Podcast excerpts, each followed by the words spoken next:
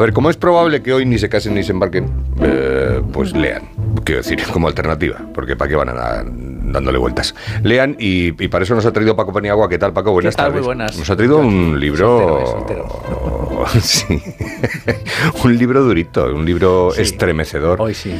Pero eso sí está muy bien escrito. A ver, es eh, la novela El barracón de las mujeres, de la investigadora Fermina Cañaveras que ha dedicado varios años a indagar en la vida de las mujeres que fueron llevadas a los campos de concentración nazis para ejercer la prostitución. Pues sí, mujeres como la protagonista del libro, que se llama Isadora Ramírez, y que fue real, vivió, falleció en el año 2008 y cuyo drama personal comenzó cuando cruzó la frontera con Francia, eh, bueno, pues en busca de su hermano Ignacio, desaparecido tras la guerra civil. Terminó presa en el campo de Ravensbrück, que era el destinado por los nazis a albergar a las mujeres obligadas a ejercer la prostitución. Era una barbaridad, porque además eran servicios muy cortos. Eh, duraban entre 11, 15 minutos, 20 y luego tenían 7 minutos para descansar y otro servicio. Al burdel de andar por casa, como decían ellos, al principio accedía todo el mundo.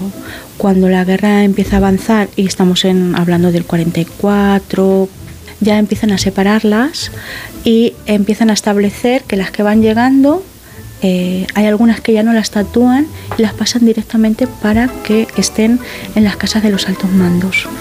Isadora fue una de esas 400 mujeres españolas que fueron obligadas por los nazis a prostituirse en esos campos de concentración, de exterminio.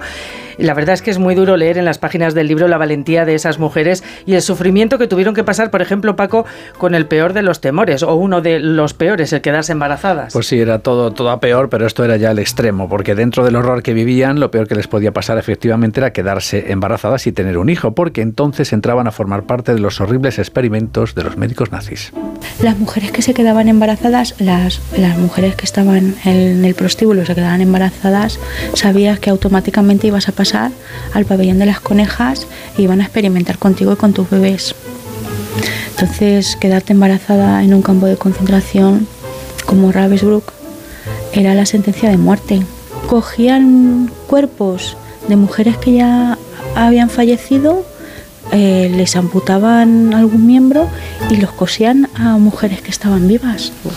Cuando, cuando parece que ya se ha contado todo de, mm. la... Y esta investigación es nueva, ¿eh? Sí, de la época nazi siempre surge algo. Estas mujeres llevaban tatuado en el pecho las palabras alemanas Feldhure, puta de campo, con su número de reclusa y el triángulo invertido negro que las identificaba claramente. Lo peor también, Paco, era el modo en que eran distribuidas en el campo.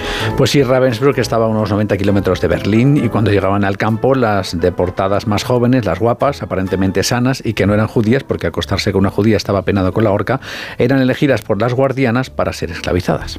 Había guardianas muy sádicas y muy jóvenes.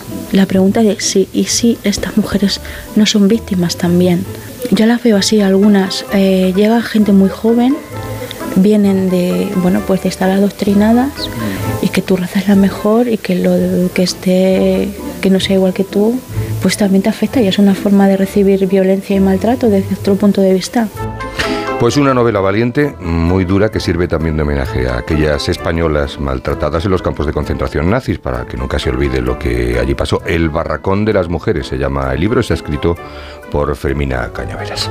Pues muchas gracias, Paco. Hasta luego. Vamos a ver si nos recomponemos. Sí, hoy el libro es durillo, pero muy interesante leerlo. Pero muy interesante. Ha estado años buscándolo y, y lo que merece la pena. Para no, para no olvidar, efectivamente, lo que, lo que pasó. Gracias. Un saludo.